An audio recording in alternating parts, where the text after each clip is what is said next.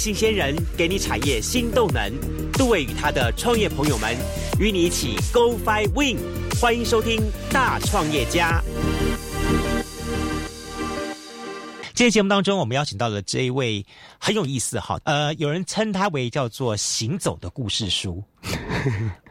还好还好，你不是那个什么那个什么修杰楷叫行走的荷尔蒙什么之类的，没到那么帅。好，行走的故事书。那么意思说说，老实说，在他的这个脑袋里面装了非常多非常多的这个历史的故事跟丛书。那当然，他目前的正职是在桃园嘛，哈，对，我在桃园的啊寿山高中的历史老师。对啊，那么更重要的重点是，他是源自于高雄的。好。在德音啊，好，今天我们邀请到的就是这个一粒百忧解，不不不是那个心理智商的药哈，一粒百优姐这个节目的这个主持人也是来自于桃园哈寿山高中的历史老师李文成李老师来节目当中跟大家一起来开杠聊天。嗨，文成你好，Hello，大家好，各位听众朋友。新年快乐！OK，好，呃，我要介绍那个李文成，是因为说我很早在看到他、听到他的东西的时候呢，我第一个反应是说，我看到了谢哲青的年轻版，因为我观察到说，呃，文成他正在一步步酝酿很大的一股力量，而这股力量是我们所想象不到的，竟然从一个最单纯的历史当中去看到。嗯，哦，我觉得这很不容易。来聊一聊好了哈。嗯，你人生当中为什么想选择历史作为你的出发嘞？我会去读历史，又或者说会对历史非常的感到有兴趣。一个很大的起心动念是因为历史它提供了我很多人生的 sample。嗯哼，就是像说我可能年纪只有二十几岁，嗯，但是历史当中它可能提供了四五千个是同样在二十几岁他遇到挫折、遇到磨难、遇到挑战、遇到困难的人，他在处理这些问题的时候，他是如何一关一关解破的？嗯，那。我在过去，特别是国高中时期，嗯，的确我的心理状态可能不是特别的好，所以我这个节目会叫做百忧解，也一直以来是希望说自己可以扮演一个，嗯，提供大家解惑，嗯，或者是解破自己内心当中一些困苦的一个角色，嗯，我希望能够成为不只是大家的历史老师，我是希望可以成为大家的心理咨商，对，是。这就是你今天最厉害的一点，我觉得你从历史当中去解决大家的心理问题。没错，你这跟我之前我访问到了一个哈，就是桥梁桥梁公司，他们很厉害，比如说用声音当中去解决心理问题。对，就很有意思。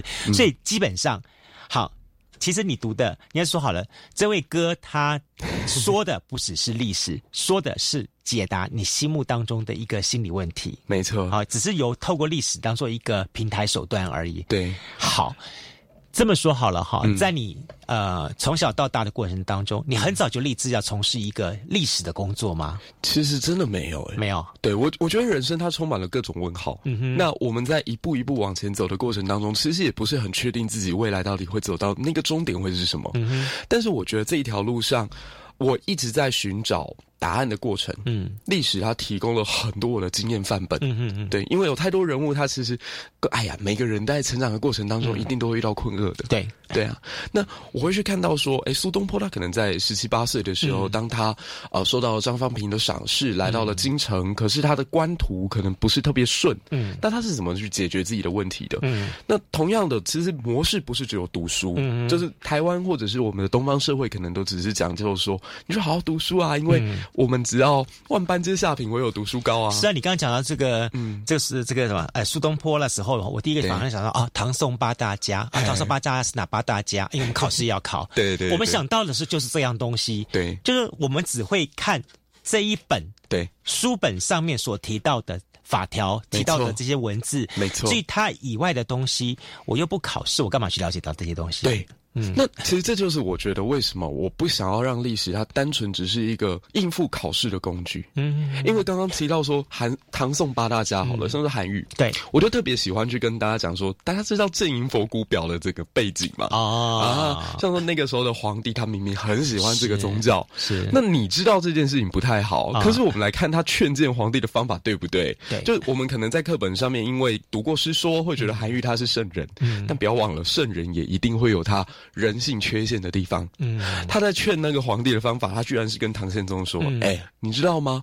过去在佛教还没有传进中国之前，尧帝活到九十五，舜帝活到九十七，然后禹帝活到九十，周武王九七，周文王九五这样。可是你知道，自从佛教进来之后，汉明帝三十岁就死了，汉章帝十三十岁就死了。那皇帝你现在呢？不只是迎接佛教进来，还要把佛骨迎接进来。啊，你觉得你会活到几岁呢？你如果从这个角度来看，韩愈简直白目到家了，所以他后来被贬，完全就是可以预见的一个下场。甚至你还会反过来说，其实皇帝还蛮有风度的。是啊，没把你砍头了，你你在救抓哇嘞，对对 对对对。但是真把人触笔的时功，嗨，人无完人呐。对，所以有的时候你在自己的生活当中，你会看到说，奇怪，我怎么当时讲的那一句话，去害了这个这个结果出现的时候，我觉得历史它同样是一个给你疗愈的东西。嗯。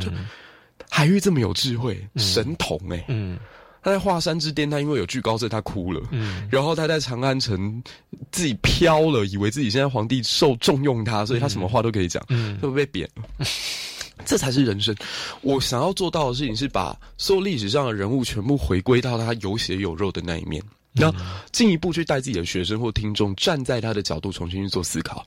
那这件事情他会提供两个呃，我觉得很有。对我们的人生很有帮助的点，第一个就是说，你有了一个换位思考的能力，这刚好是我们现代人最缺乏的东西，叫同理心。嗯，因为有了现在的很多自媒体，有了 FB，有了 IG，有了抖音，嗯，每一个人他都可以是自己小圈圈里面的偶像或 KOL。嗯嗯嗯。可这久而久之很可怕，因为你会觉得别人都是在看我表演。嗯嗯嗯。那你会忘了自己，或忘了身边的人，他现在或许他真正最需要的东西是什么？嗯，对，所以为什么都说现在这个社会同理心越来越缺乏，然后网络的讨论越来越没有意义？嗯，因为大家都只是把别人当成笨蛋，然后把自己想的很厉害。那自己在发言的过程当中，你很多时候是没有完全没有去考虑到别人的背景、立场、环境的。嗯，那我觉得历史它就是透过这些故事，然后那你回去思考。你有没有曾经当过韩愈这种角色？嗯，你有没有曾经讲话如此白目？你有没有觉得自己很正确，然后就开始对别人公开完全没有保留的批评跟攻击？嗯，那你有没有想过被你攻击的人，他内心世界当中受到了多大的创伤？呃，我们跪求唐宪宗现在的心理阴影面积，他从小到大这么信佛教，然后你现在告诉他说佛教来了会害你短命，然后说那个佛骨舍利居然是什么夷狄的骨头，这个是秽物带进来对宫廷不好。嗯。你现在想想看，你如果是皇帝，你真的会接受这样的建议吗？嗯，那我们当然现在已经不是皇权社会了，可是我们生活当中有太多比我们。啊，长辈啦，或者是公司的上上级啊，你不要讲别的，你跟阿妈讲说，哦，今天马上摆啦，今天不喝啦，什么？你阿妈真的被一巴掌打下去。是啊，哎，你听已经刚控。对对对，可是让谁喊拢这贵这种代志啊？对，个阿妈讲摆不好啦。嗯嗯那你可能是基于善意，嗯，可是你有没有想过，你这样的善意直接出来的时候，对别人也是一种伤害？嗯，那我觉得这是第一点，就是让自己察觉到自己在故事当中，你可以看到自己可能做错的部分。嗯，那第二个部分就是说。说，我觉得你也会选择去原谅自己某一些，呃，可能心中的某些遗憾。嗯，就你看到这些人，这些大人物，他在年轻的时候，或在他都已经出世了，都已经变成呃官员了，都还可能会出现这样错误的时候，你或许会对自己的现在多一份的体贴或原谅。因为我觉得同理心到最后，你必须要去原谅的是你自己。你必须要去认清自己的糟糕的那一面，必须要去认清到自己做错的时候。嗯，但是最终你必须要是能够放下，你才有办法继续前进。嗯，那所谓的放下，并不是说对自己的纵容，对，而是你认清到自己不好，嗯，你知道怎么改，然后往前。嗯，我觉得这才是一个人生该有的积极的态度跟目标。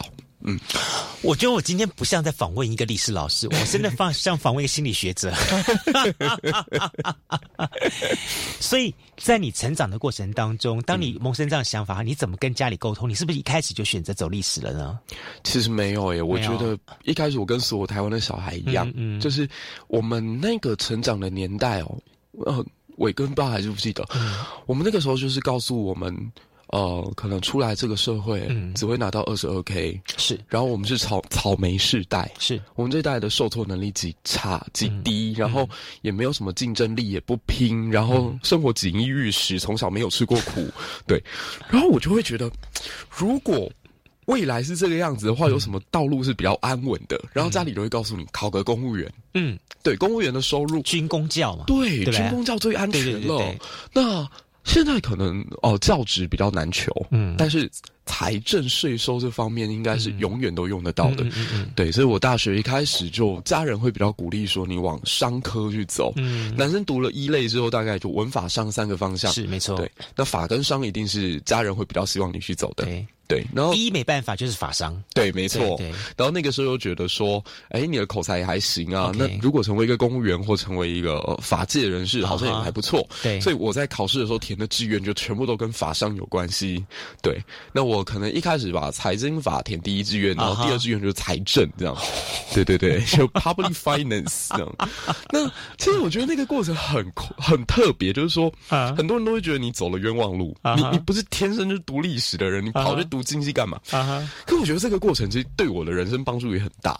就第一个开始有一些商业思维，还有 cost benefit 的这个分析的能力，就是你知道成本啊，你知道它的利益啊，然后你知道打 SWOT。对对对，我发现这些思维是一般如果你从历史科班出身不太会有的的。其实，这如果真的是纯粹历史出身的话，你就会在这个，呃，算是书的领域当中，或沉浸在历史的领域当中，不断的去深入研究。没错。然后到最后，可能他成就的就是你是一方的学者，对，一个 scholar 的角色出来。Yeah, scholar。对对对。但我觉得我现在呃，就是因为有这些经济学的思维。那甚至还有囚徒困境的想法，嗯我试着把这些东西带到历史里面去讲。嗯，像说早期为什么我们会看到春秋以前的中国社会，它是一个比较稳定讲理的社会，嗯是因为当时大家其实博弈过程很简单，嗯，就用豫让的一句话来讲就结束了，叫做呃士为知己者死，你为悦己者容。对，所以当时就你对我好，我就对你好。对。那这个在囚徒困境或者是赛局理论当中是一个最单纯的赛局，嗯，可是为什么后来改变了？因为孙子兵法的出现，嗯，因为礼崩乐坏，嗯，因为社会需要有流动性出现，嗯所以我不可能在你对我好我就对你好，甚至叛变获得的利益更大，嗯嗯，所以我们看到在赛局当中或囚徒理论里面一个很经典的案例就是，当两个犯人同时被抓，嗯，你们两个如果同时认罪的话，一起要关五年，嗯，那如果你坚持不认罪，而对方认罪了，那可能他要关十年，你就没事了。对，你就没事了。那其实你有没有发现，如果你可以把历史跟赛局一起加进来讲，甚至把蒋介石当年上位的过程当中套入赛局理论，然后甚至把蒋介石跟毛泽东当时国共内战时期用 SWOT 来进行分析，那会变得极端的精彩。而你是我所见过第一个用这样的方式在做的人呢。那我觉得这个很有意义，就是很多人问我说：“你学历史，但对你现在生活上有没有什么直接的帮助？”对我常会用吕世浩老师讲的一句话带给他，我跟他说：“无用之用，才方为大用。”啊。对啊，你如果可以把经济学当中学到的东西，然后跟你在历史上看到的事件去做一个整合的话，嗯，你会发现它已经变成一种实用的呃生活当中的一种逻辑或哲学了。嗯嗯嗯，对啊，嗯，应该这样讲。我很喜欢那种很 rebel 的人，就是他充满叛逆性格在里面的。像我很喜欢寇准，很喜欢张翰，嗯，然后很喜欢后来讲话比较勇敢的王安石。嗯嗯嗯，对，因为我觉得他们跑出那个。框架当中，像王安石就是一个怪咖。对啊，明明到处去限制那个皇帝，不可以，不可以那，他自己呢就很很花天酒地。对对对对，跟后来什么张居正啊这些人都一样，自己就玩的很开心，然后不准皇帝乱来的。对，可是。我觉得像你在看王安石的很多决策的时候，你就会发现说，你看哦，这王安石他们那一代的文人，他们受的教育都是四书五经。对，其实四书五经回过头来想，它也是历史的延伸啊。嗯，文史不分家嘛。对，对啊，他是看到一些历史上面给你的一些典范啊，然后春秋的时候怎么去断狱啊，然后他们怎么在刑法当中去做取舍啊，他就学这些东西。可是他在后来在进行变法的时候，嗯，你会觉得这个人好厉害，他好多的那种商业。思维逻辑可能是后来世界银行到了两千零一十年代才有的，对，叫做青苗法。他说青苗法，它是先用低息贷款借给农民，让农民不要去借高利贷，然后在他度过荒年之后有所收成了，再返还。对对，但是不是政府也得利，农民也得利，最后创造三赢，在纳许均衡上面找到一个新的点，可以让彼此都得到最大的收获。嗯，那我就觉得。这个不就是当时的一种经济学跟历史学的一种对结合使用吗？嗯，那像包含什么飞钱啊，都在那个时候开始发展起来。对对对对对对对，所以所以我觉得宋代很好玩。然后还有就是，我还蛮强调一件事情，就是嗯，我们可以有新思维，嗯，但同时也要去尊重传统。嗯，就很像我们现在很多政府，它在进行观光推推展的时候，我不是特别喜欢“文创”这两个字，嗯，因为我认为文化它不是一种。创造出来的东西，它本来就在那里的。是的，嗯嗯，就很像我不喜欢用发明，嗯嗯，我喜欢用发现，嗯嗯，对，它其实它就在那里，我们只是想办法把这个文化找到它的新生命，然后重新把它再延续出去。那宋朝为什么也展现出这一点？嗯，就是说宋朝初期的时候，嗯。很多人会觉得它是一个武功特别脆弱的国家，那其实有它的时代背景，因为在它之前有五个朝代就是被武将给篡位的，对。对，五代十国时刻意的贬压了武人，没错。可是他其实，在贬义武人的同时呢，他又给予武人。呃，一定程度的尊重跟生命的保护权，所以我们可以看到宋朝大概几百年发展下来，就两个人受害，一个是岳飞，一个是狄青。嗯，对，那其实跟历朝历代那些所谓真的很尊重武将的朝代，像唐朝好了，唐朝多少名将人头落地啊，什么高仙芝，呃，然后什么封长清、哥舒翰，哥舒夜带刀的哥舒翰都出事了，这样，所以你会发现宋朝的确他对武将是贬义的，但某种程度他达成了一个权力上的均衡点。嗯，文人很少被砍头的，武将其实也一样。嗯对，纵使我刚刚说狄青是被害，但狄青也顶多就是丢掉官位而已。嗯嗯欧阳修没有去迫害他。嗯，对啊，所以我觉得宋代他刚好是每一样东西都找到平衡。包括君主的权利跟大臣的权利，他也在这一朝找到权找到一个平衡。此前是大臣可能权力还蛮大的，皇帝会担心要被篡位。宋朝时候很少篡位的，对。那可是他又不像清朝的时候，清朝那个时候是官员全部都跪着，然后叫说奴才怎样怎样。宋朝是我们彼此都站着。嗯，对，所以他宰相有很多个，然后跟皇帝之间的那个对话也特别的可爱。嗯，像说我记得最清楚的就是有一次寇准。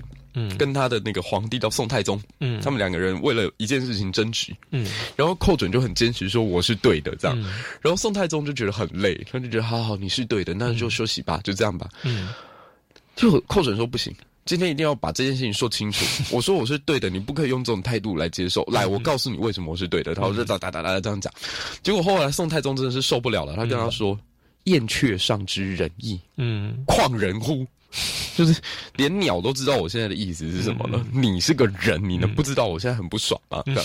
那这就很可爱。就是说，你看历朝历代皇帝跟臣子之间不太可能达成这种平衡。没错，对对啊。所以我觉得它是一个艺术妥协的结果。那为什么宋朝可以这样？他尊重所谓最传统的东西，嗯，就是君臣父子虽然关系是要分明的，但彼此做到尊重。而不是说我用其中某一股力量去压制另外一方。那另外礼的这一件事情，我觉得在宋朝也算是展露出它的价值。什么叫礼？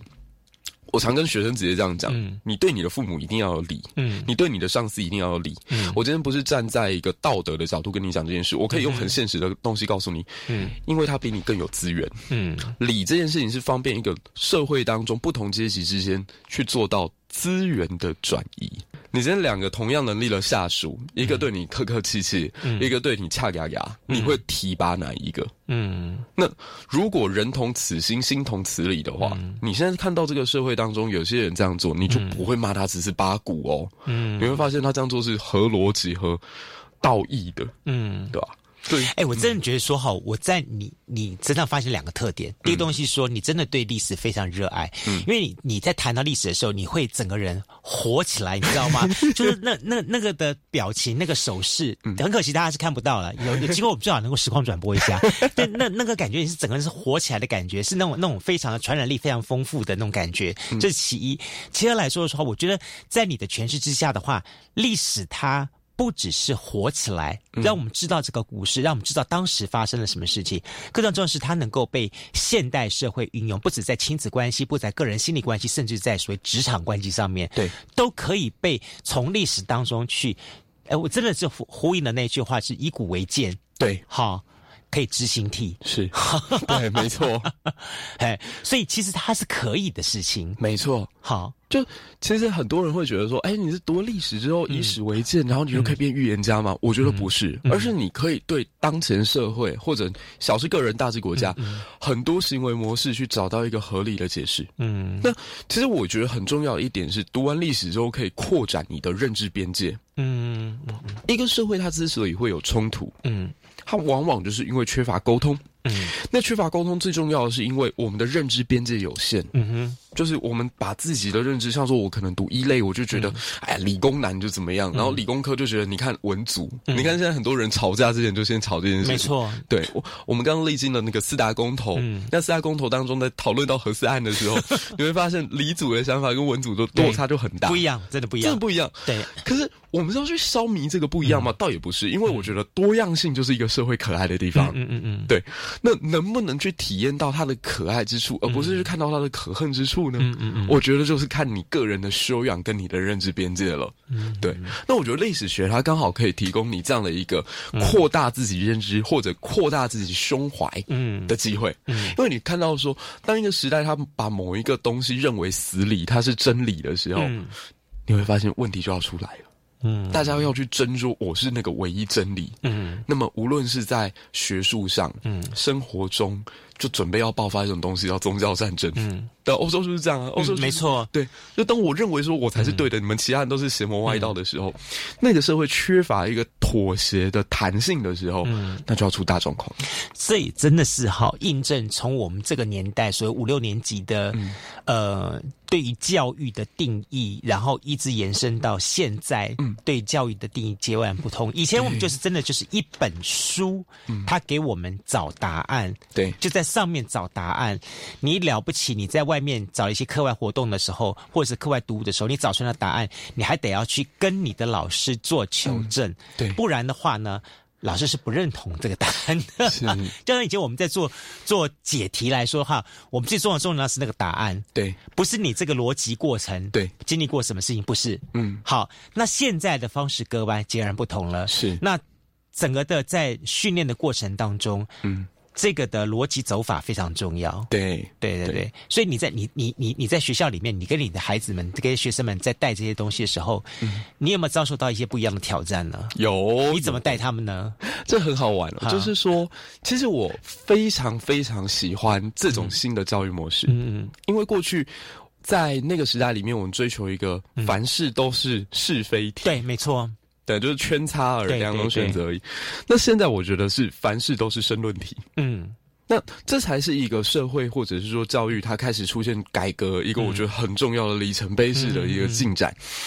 其实每一个小孩或每一个人，他都可以是别人的老师，他也可能都是我们老师的老师。嗯，因为每个人凭借他不同的生活经验，嗯，他有他不同的人生理解，嗯，他走过的路，他看过的东西，嗯，跟你可以说是在两个世界。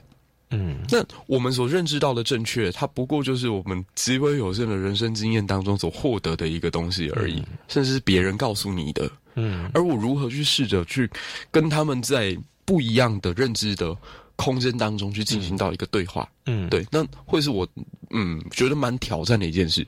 刚好现在我们台湾不是换了一零八克钢吗？嗯，那一零八克钢它比较。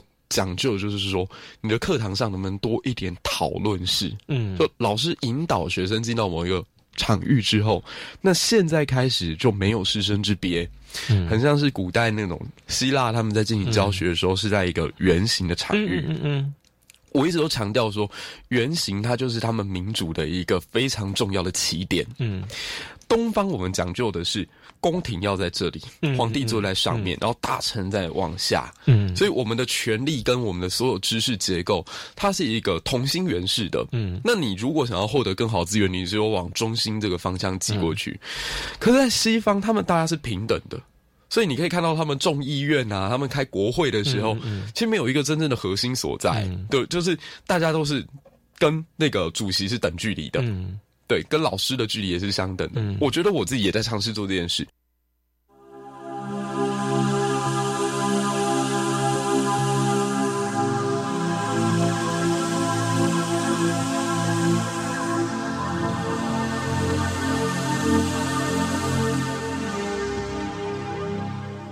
中央流行疫情指挥中心提醒大家，自 COVID-19 的预防下，会当预防感染、降低重症加死亡的风险。啊，不过，某一部分的国家，都算讲提关注预防下的比例，确诊加死亡的人数，却无一定都因为安尼降低。提醒大家，千万唔通因为有做过预防下，就无继续做好防疫措施。无论是唔是已经有做过预防下，拢爱挂嘴安、正确洗手，继续配合防疫政策，保护家己嘛，保护别人。有政府唔免惊，以上广告由行建议加机关所提供。啊！地震！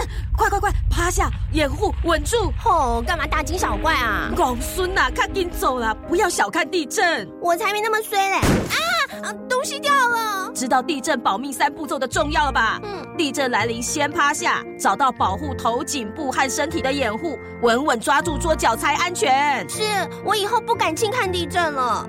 趴下，掩护，稳住，地震确实防护。以上广告由内政部消防署提供。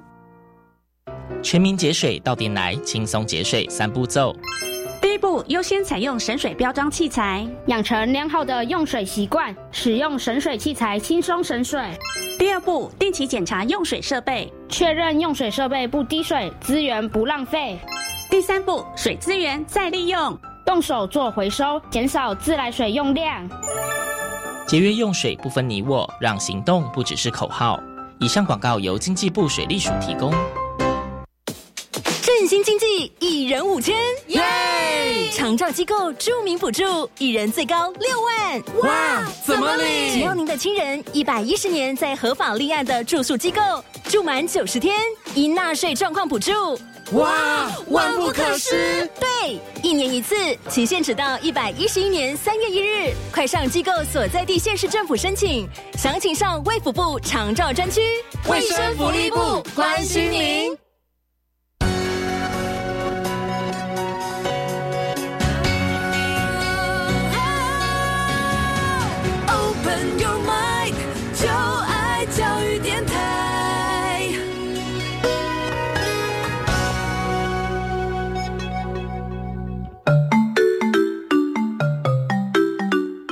是教育广播电台高雄分台，我们的收听频率是高平地区 FM 一零一点七，恒春地区 FM 九九点三，澎湖地区 FM 九九点一，江南地区 FM 一零七点七。欢迎您收听教育电台所制播的优质节目。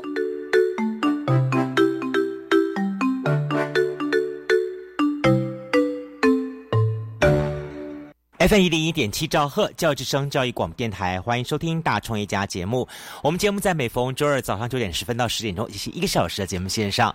今天是二月八号，也刚刚好好。那么，呃，在经过了长达一个多礼拜，将近九天十天的这个大休息之后呢，所有大家呢都已经重归岗位了，在上班过了所谓的 Monday Blue 之后，今天是。礼拜二，我相信大家都已经是 stand by，要准备来蓄势待发了。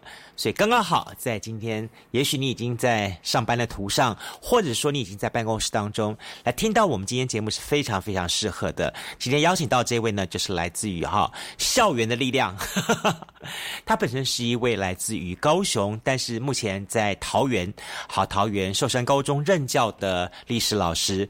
那么同时呢。好，也因为好，他对历史的热爱跟特殊的见解呢，他在短短的在过去的一年两年多时间之内，好，在包含了社群媒体界，像包含了呃这个 FB 啦、IG 啦，甚至包含 Clubhouse，好，还有在 Podcast 等等这些领域当中，突然被大家所关注到。哇，有一个这么年轻的力量，然后讲话这么有条有理，而且对历史是如此娴熟，能够博古中今，这么一个很棒的优秀人物呢，在今年好，那么开春这的第一个礼拜呢，我特别把他邀请到我们大创业家的节目线上。我希望通过我跟他的访谈，不只是让我们在教育界的朋友有一些启发想法，那么甚至于好，身为一个家里的家长，身为一个公司的领导者，或者呢，你自己本身。也在一个团队当中，也希望在今天的节目当中，你都能获得一些不同的启发。OK，好，我们在一段音乐过后，马上再继续进行我们跟一粒百优姐李文成老师的访谈。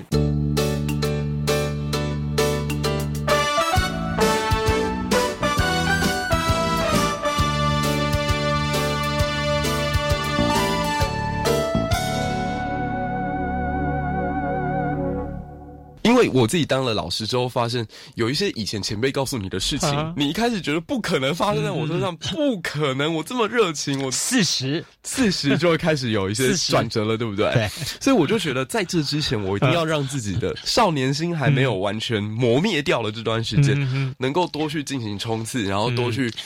找寻答案，然后把这个答案用一种很像小朋友他拿到他看到一个很漂亮的风景会做的事情一样，就是我们在小的时候。当我去到某一个地方很好玩，嗯，我一定第一个直觉是我下次要带我最喜欢的朋友，我最喜欢的人一起来。嗯，那我觉得我现在在处理知识、面对知识、面对历史、面对国际新闻，也是这种心情。嗯，我今天看到一个我觉得这很有趣的观点，嗯，我也急着想要跟别人说，我这里有所发现。那刚好可能跟你们生活当中某一个部分，你们现在有困惑的东西有关，一起来听我说说看吧，这样子的心情。所以我可能白天早上会上全球串联早安新闻。然后到了晚上的时候，我会开我自己的房去跟大家聊聊历史，聊聊故事。嗯，对，大概就是因为这个样子，对啊。然后我我甚至就觉得，哦，常常在看电影啊，或听音乐啊，或者是某一部剧啊，你会发现它里面也有那个创作者他本身很独特的史观跟他的人生经验，所以我都觉得他其实历史这个东西无处不在，他能帮你解决的问题包罗万象。如果我们只是把它单纯当成一个考试的。备科，那将会让你的人生失去很多的色彩。教育部为什么不找你当代言人？真是的，我真的觉得，如果能够让你的孩子，让这些年轻孩子早点听到你这些说的话之后，他们就会有更多的启发跟启示，不会想永远都是背着说 A A A B B A B A B。没错。所以这么说好了，你的每一天的时间你怎么安排的？我的安排啊，嗯。应该这样讲，就是我不是在看书，是在往看书的路上啊。然后我还很喜欢去健身房，我很喜欢透过运动，然后无论是阅读这片土地，还是透过磨练自己的心智，然后去培养自己更强大的这种 container 的角色。我一直希望自己是一个容器。那其实你正在做任何事情，都会得到一些在上面的智慧。像在重训的过程当中，我觉得我得到最大的一个启发，就是我突然能理解为什么印度人他们对湿婆神这么的崇拜。湿婆神他很强调一件事情，叫做凡事如果希望能够重生，他必须要先毁灭。嗯，我是在重训的过程当中很深刻感受到这件事。我们过去都会觉得肌肉就是越练它会越大，对，它是要破坏的。对对对。但其实肌肉在练的过程是把原有的肌肉纤维给破坏掉，对对，然后让它微微受伤，对，然后你再补进蛋白质之后，它会慢慢长大啊。对，那你就会可可以突然间理解说，他这件事情想的是对的啊。然后我自己还很喜欢另外一个呃，应该算运动，就是骑单车。我喜欢骑着单车，然后可能上中横啊，上合欢山，去看台湾的部落，嗯，然后去感受到哦，这个就是以前日本军队进攻原住民的山路，那就是原住民撤退的地方。然后他们谁谁谁到了哪里，看到的那个山头的时候，感动到在这里哭泣，在这里唱歌，这是为什么？我我觉得，如果你是开车的话，完全没有办法感觉得到。嗯，可你当你骑着单车，你仿佛就走进了那个历史的时光隧道，在那个很慢的过程里面。你既可以感受到台湾岛屿的美丽，然后一方面你也可以感受到那个先人他可能在这个地方的那种冲动、感动也好，嗯，完全就是让你自己身临其境。对，所以我也很喜欢，就是透过单车，然后去探访一些原住民部落，然后去听他们讲故事，嗯，然后去感受那个所谓很纯真的人情。像说我自己有一次在塞夏族的部落关雾那一带，呃，因为脚抽筋。然后我就我就翻车倒地这样，然后那个时候刚好有两个部落的小女孩，她们就经过我，然后看到我在那边打滚，她们居然毫无同情心的都跑掉了，然后就觉得谁告诉你原住民很热情，原住民就这么的无情，然后等一下要猎我人头的，结果人家回部落是拿了呃两罐冰水，一块冰块，还有一瓶可乐，然后跑来跟我说：“哥哥你很热哈，我看你热到在地上打滚这样。”所以就从那个通言通语当中会感觉到。这个就是很真挚的。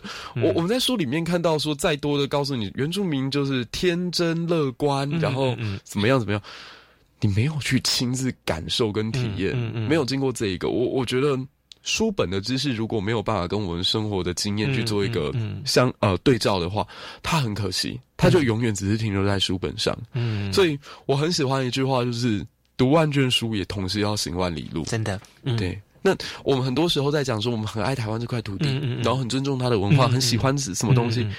我我觉得，如果我们没有亲自用自己的双脚、用自己的双眼、用自己的五感去体验的话，嗯，其实他感受到的就是纸面上面的资料而已。嗯，对，它是没有温度的。你唯有真的到那个地方去，你才会感觉到，原来文字当中没有半点溢美之词。嗯，对呀。你这一讲，让我想起来。你真的是，呃，我我自己生命当中的印证，就是在三十几年前，我那时候从大学毕业的时候，然后我们那时候流行到这个蓝屿绿岛，好去那边，去那边就说有点像是自己学生去那边玩，待一个好像可能一个礼拜或者一个月这样时间在那个地方，感觉说，然后我们那时候就在学校里面，国小教室里面，然后那搭一个蚊帐那边睡觉，对，然后。我经常晚上会会被吵醒，会被吵醒，是因为那里小朋友跑过来说：“你为什么不回家？” 晚上大家都应该要回家睡觉，为什么你不回家睡觉？要要你要在我们学校里面睡觉？嗯，那在你这么辛苦的话，让我拿我回家拿我电风扇帮你吹好不好？哦，就就那种感觉会觉得很很很窝心的感觉，这样东西。同样道理说一样的，你会鼓励你的孩子或鼓励你的学生们，然后用什么样的方式去？看见书本上的知识呢？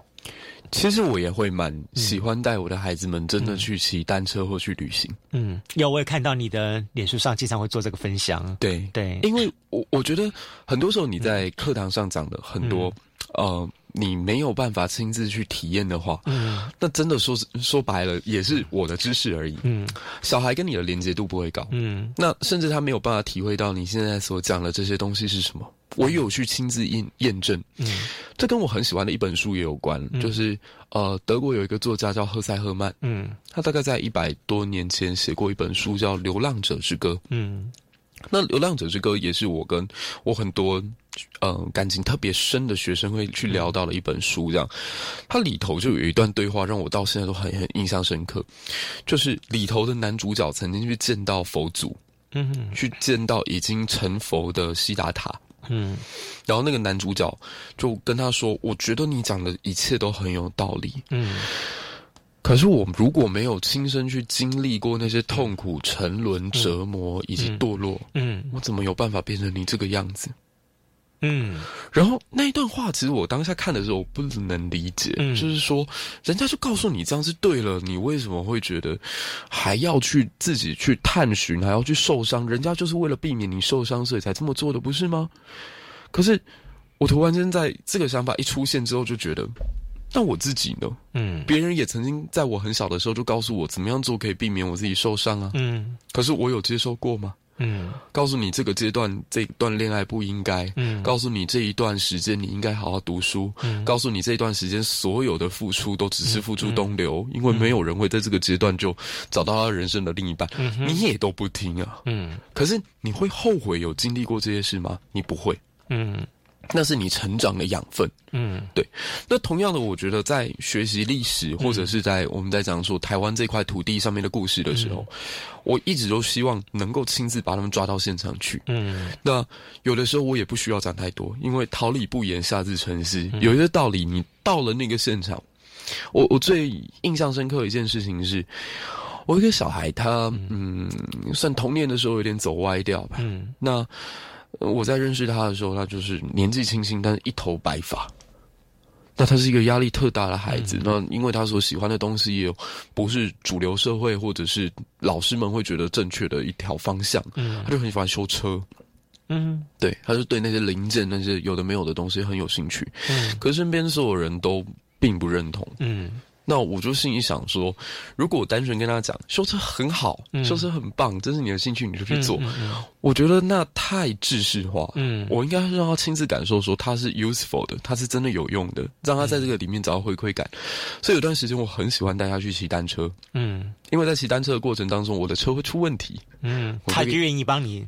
做这个解决问题的人，没错，对。那在这个过程当中，他就会感觉到说，有三件事情：一，有人跟他有共同兴趣，我们都喜欢骑单车；对。二，这个过程里面，我会给他知道一个道理，是你的兴趣，它非常有意义。嗯。第三个是，你做得到，你完成得了。嗯。我那个时候好像跟他定一个目标是，如果他高中能够考上他的第一志愿，他想要考一间呃工科的学校这样子。如果他考得上的话，我们就带他去骑台湾最难骑的那个山合欢山。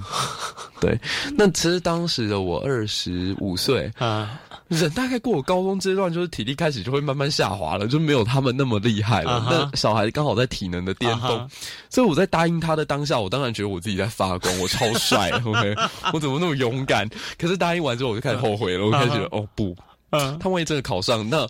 我也该好好练习了。OK，所以那年他在拼考试，我那年我在拼我的体能，这样子。嗯嗯。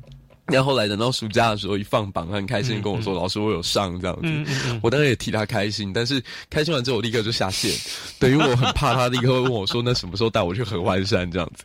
但后来果然有提，对，然后后来还是有提。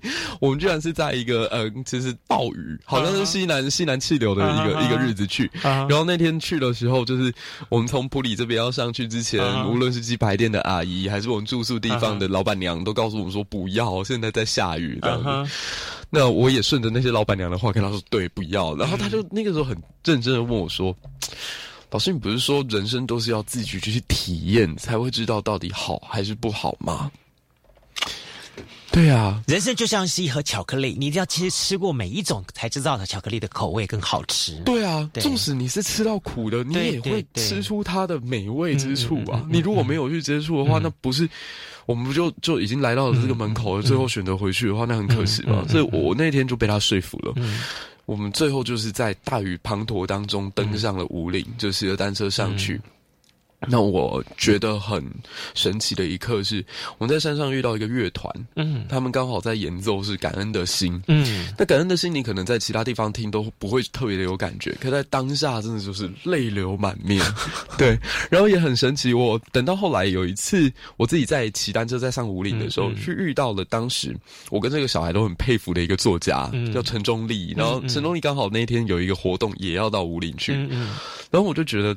这就是人生，你你你如果没有勇敢的去踏出那第一步，我一直都在想，如果我当初跟这个小孩在普里都折返了，或者我一开始在遇到他看到他困境的时候，什么事都没有做，嗯，我也不会今天能够有机会走到这里，也不会有今天这一些的奇遇，嗯，人生它就是你勇敢踏出第一步之后，嗯，你才能够写下属于你自己会回忆的专属的故事，好有意思，对啊，真的好有意思。这相对让我，我对你，我也会很无比的一个，呃，这么说好了，我就我我我也会了想了解说，你到底是每一天有多少的知识含量、知 识吸收量在在储存在那个地方，有没有给自己定一个功课什么之类这样子呢？功课啊。嗯，应该这么说，我对于知识或者对我自己的要求，有一点像是以前我听过的一种饭店主厨煮汤的方法，嗯，叫昆布过水，嗯。嗯，那这个也是我很常跟小孩讲的一个哲理，就是说，真正的知识或真正的人生，我觉得不要那么的用力，嗯。就很像他们大厨在煮最好喝的昆布汤的时候，不是把昆布丢进去，然后疯狂煮到滚。嗯，他们是等到那个水已经煮煮沸了。嗯，在沸点的时候，然后把最高档的昆布就放到那个水里沾一下就起来了。啊，那那个味道自然会留在那里面。哼，那你后面再加上其他的蔬果，加上其他的呃大骨、其他的料下去熬的时候，它就特别的味道，而且是昆布的味道会最厚重。嗯，那这件事给我人生一个最大的启发，就是你今天要追求某一个知识，你真的希望自己能够往这条道路上面继续变强。嗯，每天定功课，那当然不是不行。嗯，可是我会觉得这样过于降气。嗯，我自己是今天有所感，我今天突然间对某一件事情很有想想法、很有兴趣的时候，我会往那个地方，嗯，做很多努力。嗯，可是灵感这个东西，它没有办法预定。嗯。他有时候就是今天早上，你可能在搭车的时候，哎，看到了某一个孩子跟他妈妈讲了某一句话，嗯，或者是哎，从你的手机 app 里面跳出来一个国际新闻，或者今天身边哪一个学生问了你一个你从来没有想过的问题，嗯，这个是我的灵感来源。那灵感这件事情，它就没有办法预定，所以我也不会特别设定说自己一定要在一天之内完成什么事情，嗯，对，保持你最大的弹性，那才有办法让你能够达。达到或得到一个最大的发展空间，嗯，很棒。所以这么说，呃，如果说哈，对于一个家长、父母亲对。想要跟他的孩子，嗯，呃，听完今天节目之后，你会给他们怎么样启示，让他们有在彼此之间有一些不一样的一个沟通方式呢？嗯，我尤其对，特别是对于教育，对。教育学习这一块，我觉得首先就是必须要先摒弃掉我们一些先有的成见。嗯，那这一点我觉得说来容易，但是知易行难。嗯，哦，举一个最简单的案例好了，我可能跟我现在的孩子们就差十岁而已，可当我看到他们在使用 TikTok 抖音的时候，我会受不了。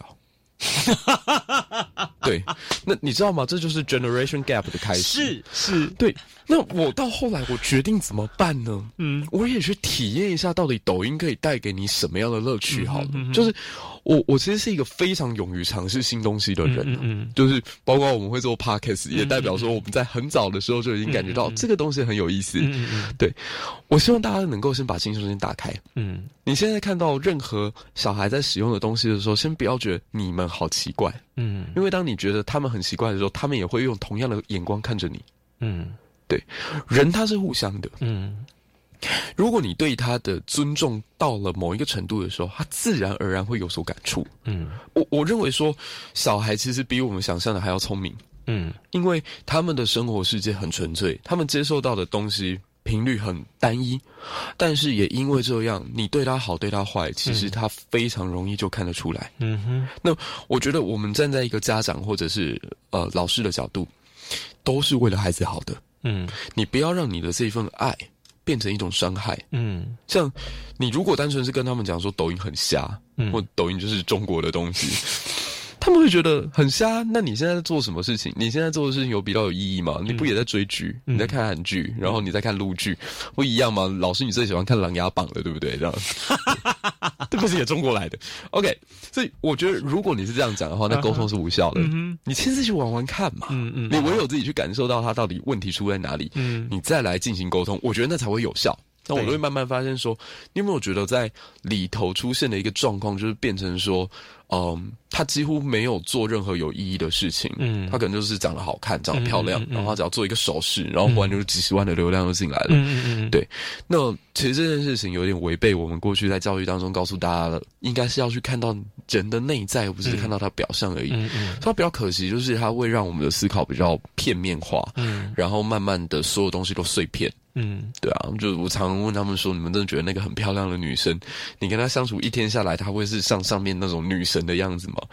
不会啊，那只是他的回眸一笑很漂亮啊。你知道他吃饭什么样子？不知道。那你花那么多时间去追一些其实你根本一辈子都理解不了的人，其实我觉得，嗯，与其如此，不如把自己养好。这样说，我通常跟男生这样讲，嗯。你们看在上面会被关注到的男生都是那种身材超好的那一种，你们这个年纪该好好去运动。对呀，走走走，那个自己存资本嘛。对啊，对对对啊。与其你去羡慕那些男神或者羡慕那些女神，你不如有一天把自己变成那个样子。我我我。常其实我最喜欢的人大概就王阳明，嗯，对，就王阳明他从小到大就是讲话特别的，呃，你你可以说他很有抱负，嗯，但你也可以同时说这个人很狂妄这样子。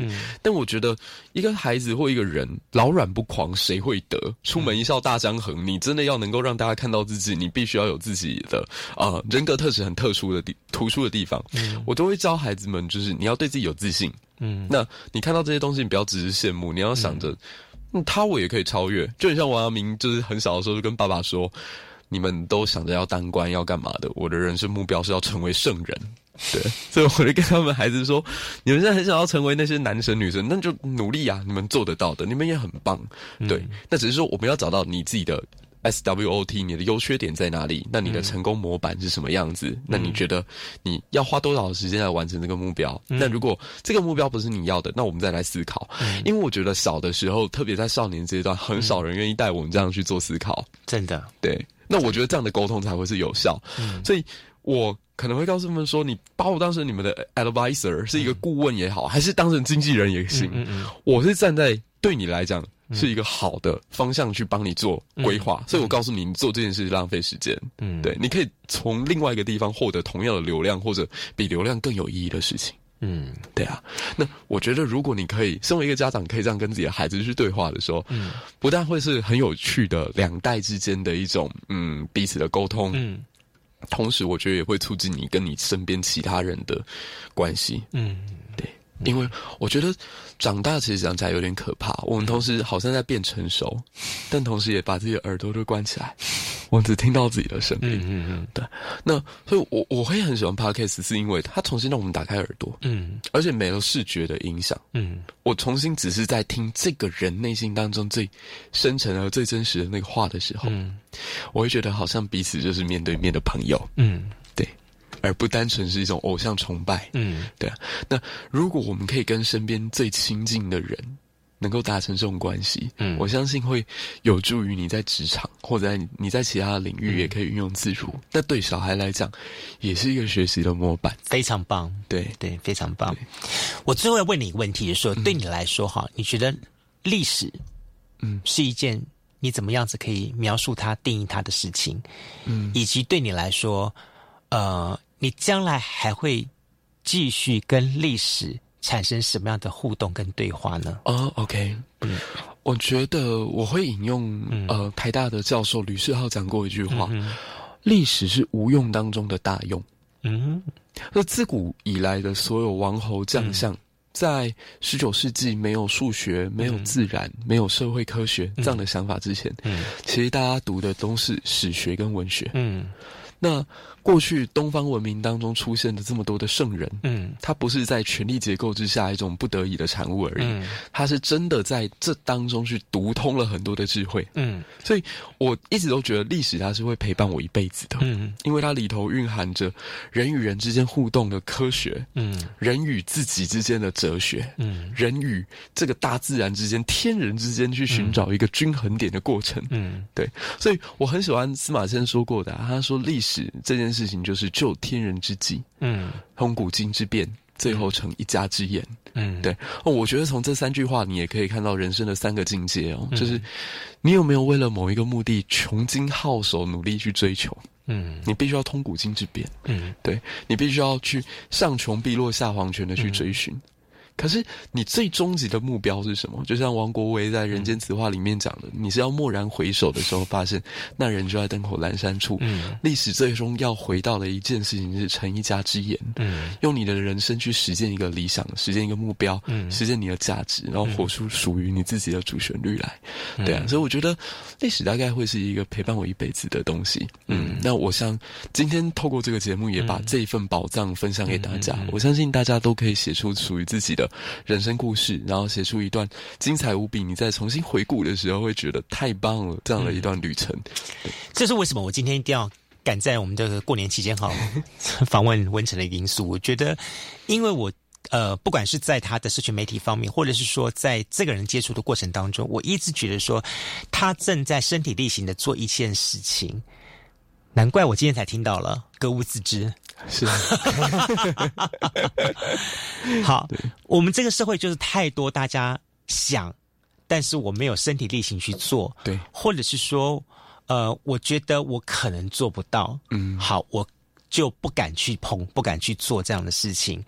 如果说我们。也许有可以好好的去思考，说我们人生不要太复杂，不要想太多的梦想。我一二三四五六，我通通都要的话，嗯我人生可以更单纯一点，更 pure 一点的话，我想一件事情，然后我把这件事情好好的把它做好的话，即便是吃一碗饭，好好把这碗饭吃完，我就觉得这碗饭吃起来格外香甜。没错，好，真的这样感觉这样子。所以呢，我们也希望今天的节目当中，我们访问到了李文成这一位，好。行走的故事书，真是太有意思了。今天也打开我的脑洞了，我让我想到很多很多事情。我觉得我可以开让很多的的听众朋友呢，我觉得在今天节目当中，我相信你应该有些不一样的思考跟获得的。再一次谢谢文成，谢谢你，谢谢你。我觉得。呃，如果你有机会的话，跟大家来做分享的话，我觉得我会鼓励我自己，也会鼓励很多我的听众们，一定要去听一听你你的这个课堂上的分享。谢谢。实在是当年学生太实在太幸福了，这老师多好，还陪他上上合欢山。你看，